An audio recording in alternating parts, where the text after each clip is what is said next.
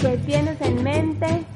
¿Qué tengo en mi mente? Soy Jaguara queriendo conocerlo. Este es mi podcast, mi proyecto independiente. Sígueme arroba jaguara.a. Hola, ¿cómo están? Por fin volví a hacer el podcast Where is My Mind. Ahora es como si fuera una nueva temporada, después de tenerlo ahí como proyecto pero fue un poco difícil en la época que lo empecé porque estaba en un horario diferente, era muy difícil entrevistar personas y era muy difícil conectar con la información que yo les quiero brindar y que las personas que vengan acá deseen compartir con ustedes. Pero ahora, en la nueva temporada, como lo dije, eh, edición Colombia, y este episodio es bien especial. Abrimos esta energía de este podcast con algo bien, bien, bien bonito porque vamos a hablar de un tema que de pronto muchos de ustedes son muy desconocedores o no, han conectado con este y puede que este llegue el momento en que su mente haga un clic, la glándula pineal y empiece a agarrar toda esta información que se está abriendo y que está en apertura cada vez más, más, más, más rápido con una velocidad como que la luz, ni siquiera la velocidad de la luz ni siquiera se compara.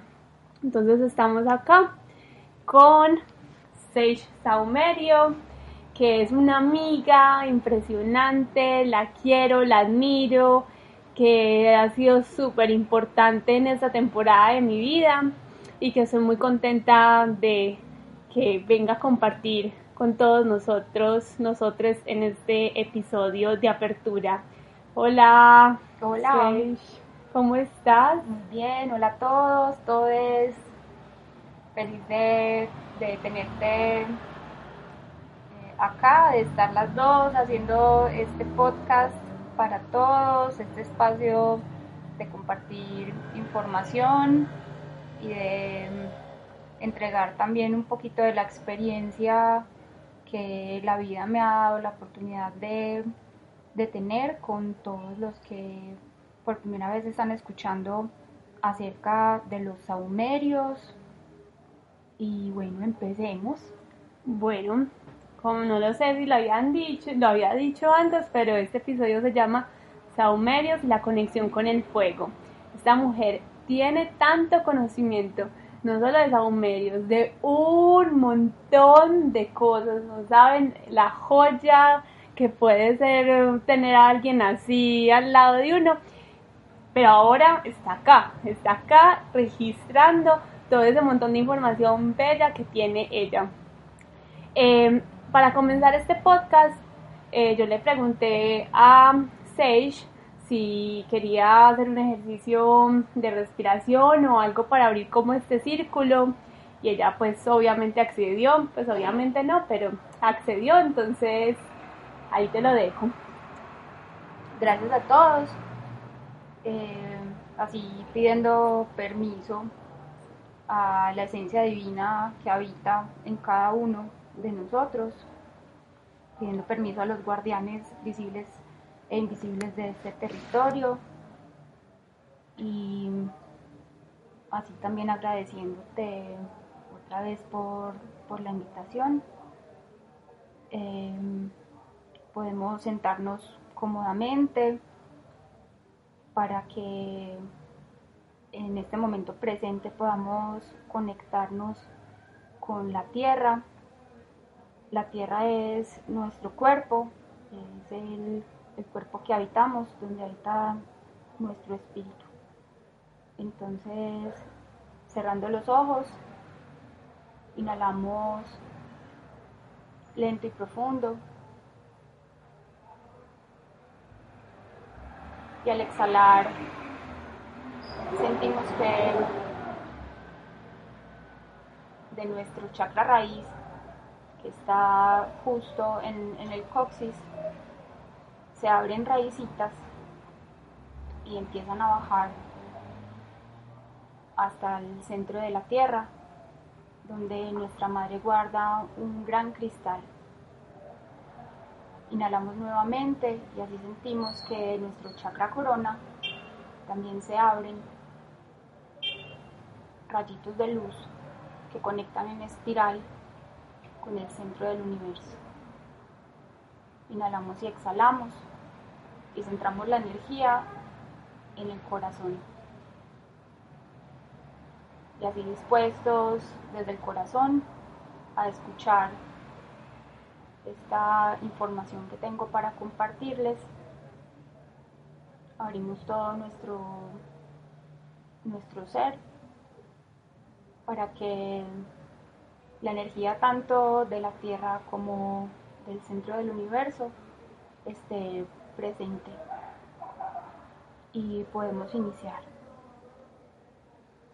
Ay, wow, wow, qué poderoso. Es menos de un minuto y es, se siente impresionante la conexión. Gracias, gracias Sage por brindarnos esta corta meditación de apertura que es bien importante y bien, bien importante que conecten también que estén en su tarea diaria, que estén, no sé, en su transporte o en su casa antes de dormir y, que puedan tener la posibilidad de, de, tomarse esa pausa y sentir esa conexión que nos hace tanta falta como colectivo. Bueno, Sage, cuéntanos, cuéntanos por favor cómo ¿Cómo nace, cómo llega a ti toda esa información? ¿De dónde sale? ¿Cómo fue un llamado? ¿O cómo ocurrió? ¿Cómo ocurrió volverse saumadora? ¿Cómo? ¿Cómo sucede esto? Fue, yo creo que parte de todo es una búsqueda interna de, de la misión o de quiénes somos, o de para qué sirve Mm, estar vivos en este tiempo, eh, en este tiempo tan mm, caótico al mismo tiempo y, que permite tantas posibilidades como nuestra mente, nuestra imaginación eh, nos permita tener. Entonces, estando en, en un retiro espiritual, en una búsqueda de visión, de, la tradición mexica, compartiendo en un círculo alrededor del fuego con abuelos del norte de México, quienes trajeron esas tradiciones y esas formas acá a nuestro territorio hermoso de Antioquia. Yo había estado haciendo eh, servicio en el campamento buscando leña para alimentar el fuego y encontré en una gruta de la tierra un barro blanco hermoso que yo no me resistí a, tocar y fue como si mi mano entrara suavemente al interior de la tierra y ese frío y esa suavidad del barro hubiera querido venir conmigo y saqué un trozo para, para modelar algo. Siempre me he sentido una persona mm, con mucha afinidad con las artes, sin una formación, digamos, eh, en ellas, pero he explorado desde pequeña muchas facetas del arte y decidí en ese momento modelar un delfín. Y mm, cuando el delfín estuvo listo, lo llevé cerquita de ese círculo de fuego en el que estábamos compartiendo, cantando y, rezando también. Y se me le quebraron las aletas y yo estaba muy triste porque pues había sido un rato mm, de modelar ese delfín, de buscarle la forma, de haberlo cuidado toda la noche eh, dentro de la carpa, de no aplastarlo, de no patearlo y solo quería como acelerar el proceso de secado para tener mi, figurita de barro, eh, mi figurita de barro lista. Entonces, em, ahí descubrí lo primero que pasa como cuando uno junta elementos de la tierra, como, como en el barro que hay una parte de agua y de minerales, ¿cierto? Como el aire ayuda a secarlo, como el fuego es el que termina de cocinar y de imprimir en, ese, en esos tres elementos em, como cierta materialidad, ¿cierto? Ya el barro dejó de ser barro y se había convertido en un delfín. Pero quise acelerar ese proceso y digamos que el fuego también, eh, como transforma, también puede destruir, ¿cierto? Entonces, eh, no, no entendía por qué de, esa, de ese simple juego que había empezado, em, no había podido, digamos, eh, tener mi, mi figurita bien hecha. Obviamente había hecho barro cuando estaba en el colegio, pero pues no, nunca, nunca había querido pues como modelar algo, algo importante. Entonces una de las abuelas de México, de México que estaba con nosotros compartiendo, la abuela Malinali, que si escucha este podcast le mando un abrazo y estoy infinitamente agradecida por sus palabras, se animó a decirme, ¿y por qué no haces un sahumador con ese barro?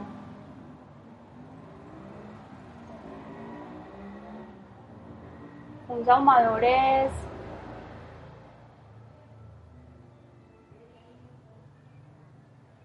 tiene forma, es un recipiente, es un recipiente que tiene forma de copa y por su forma de copa se asemeja mucho a la forma de nuestro útero, de nuestro útero femenino. Y es un instrumento para conectarnos con la esencia del fuego, del fuego que siempre hemos sentido tan masculino, pero que cuando las mujeres lo portamos en ese instrumento, que a la vez simboliza nuestro útero, se convierte en un fuego que es también femenino. Entonces a través de carboncitos que uno pone dentro de ese sahumador, puede pedir ayuda de nuestros aliados de otros reinos, como son las plantas, eh, para liberar aromas, para liberar, eh, para conectarnos con, con, el mundo espiritual, ¿sí? a través de copales, de resinas que ponemos sobre los carbones para que el fuego los transforme y a través del humo nos, nos ayuden a equilibrar nuestra energía, la energía de los espacios, ¿sí? Entonces cuando hablamos de sahumar o desahumarnos, podemos decir que estamos haciendo al mismo tiempo una limpieza y una armonización de nuestros cuerpos, de nuestros cuerpos físicos, de nuestros cuerpos emocionales, mentales, astrales, ¿sí? de nuestro cuerpo etérico, espiritual, de todos los cuerpos que conozcamos, nuestro ser. Entonces, esa invitación de la abuela Malinali a hacerme mi propio saumador fue el inicio de esta aventura. Tenía muy poco tiempo, ese campamento ya estaba eh, por terminar y no iba a tener suficiente tiempo para que se secara, ya había aprendido con el delfín que el barro necesita secarse a su tiempo, que no se pueden acelerar los procesos con el fuego, que todo tiene su momento.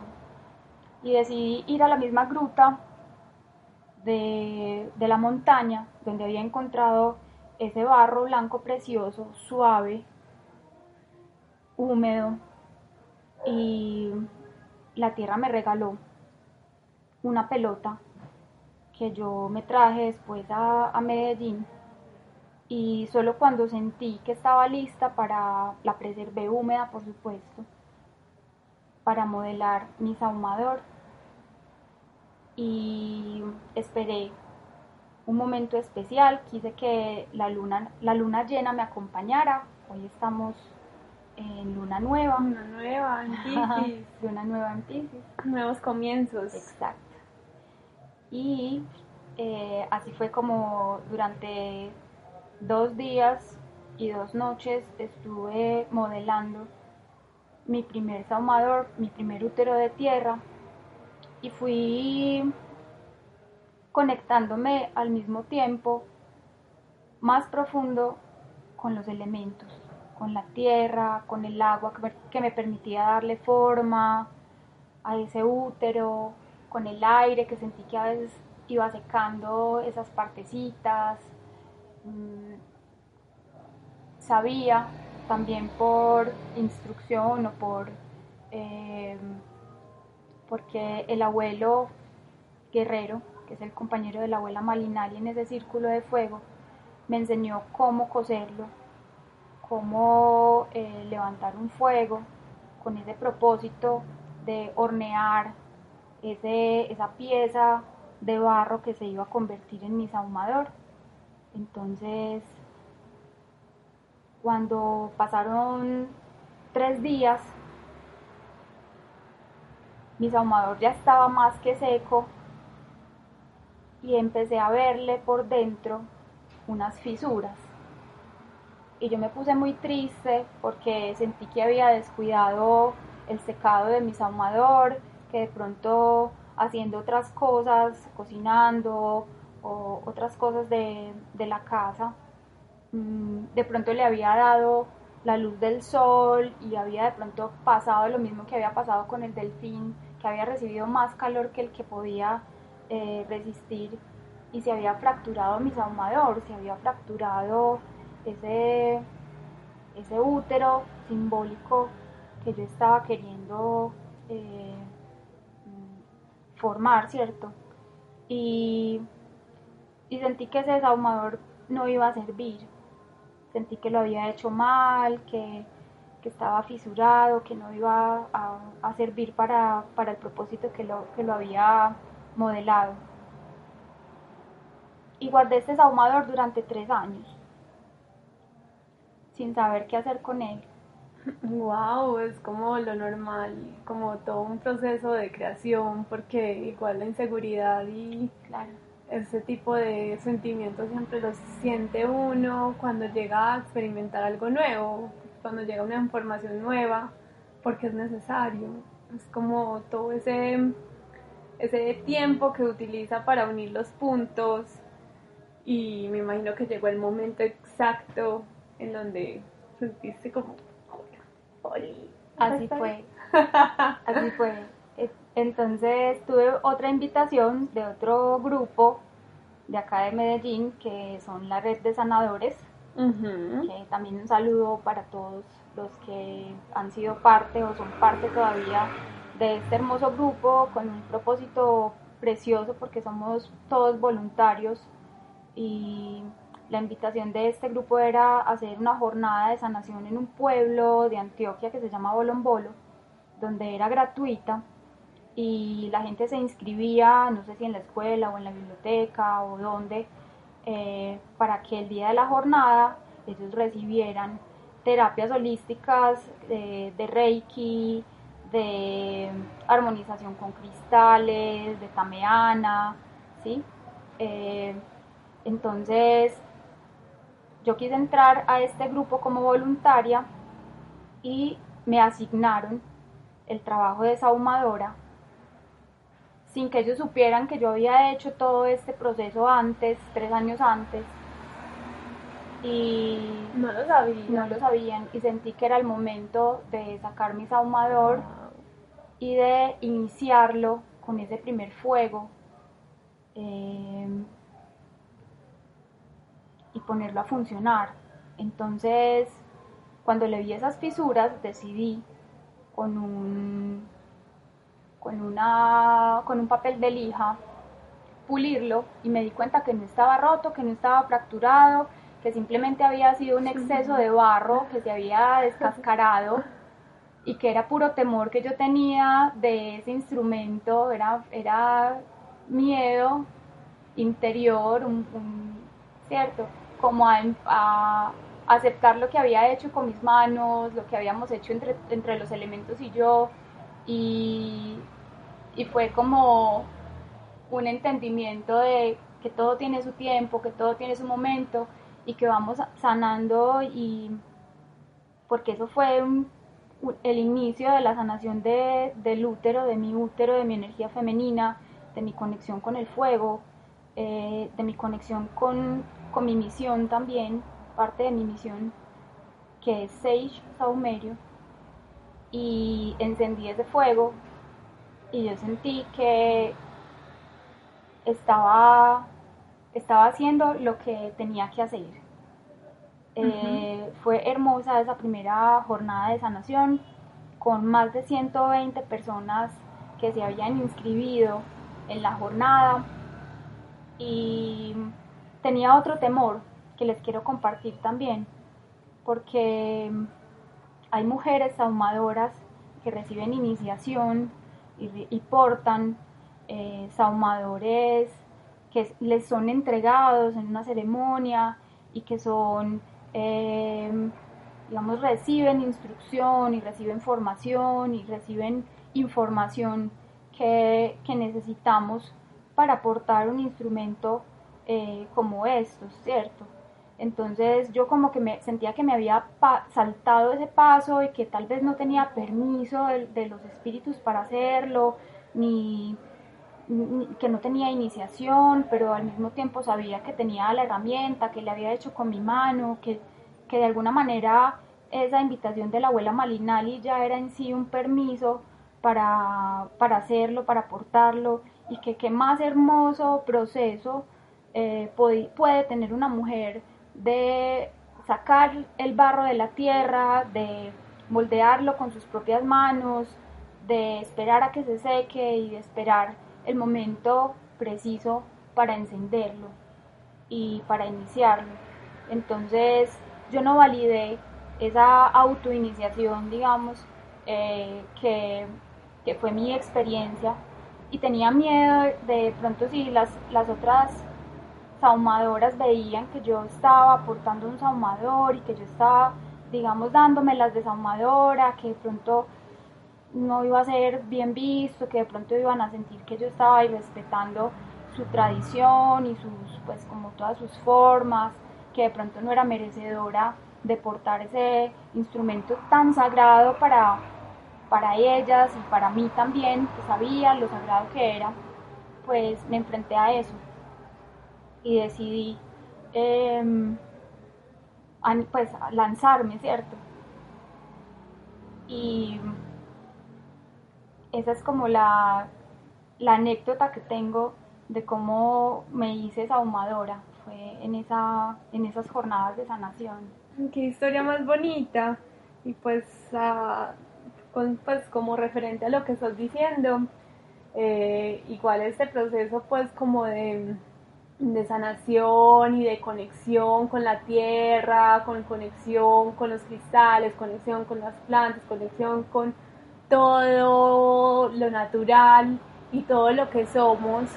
Obviamente todos creemos que necesitamos una iniciación y nos da miedo y nos da miedo y respetar porque obviamente es una energía muy fuerte y cuando uno cree como, ay no, es que no estoy no estoy como, como, como bienvenido, pero en realidad es jerarquización del conocimiento. Y lo que está pasando ahora es que el conocimiento se ha explotado y ha decidido, ha decidido no ser jerárquico, ha decidido estar en todos, porque es que la conexión que se ha brindado a partir de, de una tecnología que es la primaria, el fuego, y después tecnologías virtuales, tecnologías de información, como lo que es la internet, de ese montón de conexiones que pues que lo vas mirando es como algo que es muy geométrico, pura geometría sagrada. Claro, ya lo materializamos y el conocimiento se expande y ya no necesitas tanto como un permiso, sino que llega y viene con toda más. Vos sos una persona que está conectada, que está intencionada y está en la sincronicidad, o sea, nada te pasa, nada nos pasa a nosotros ni nos sucede por, por, por casualidad, no.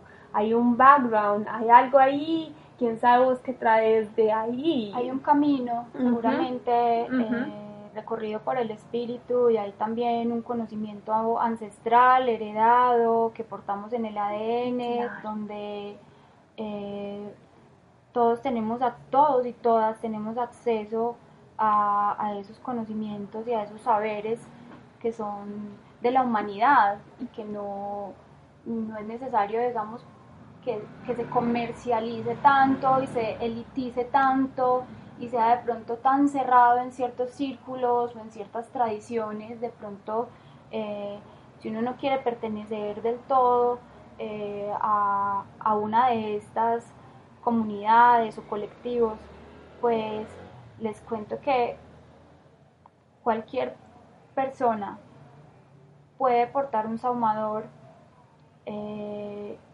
encender ese fuego en sus hogares y hacer limpiezas energéticas de su, propio, de su propia aura y de sus propios espacios.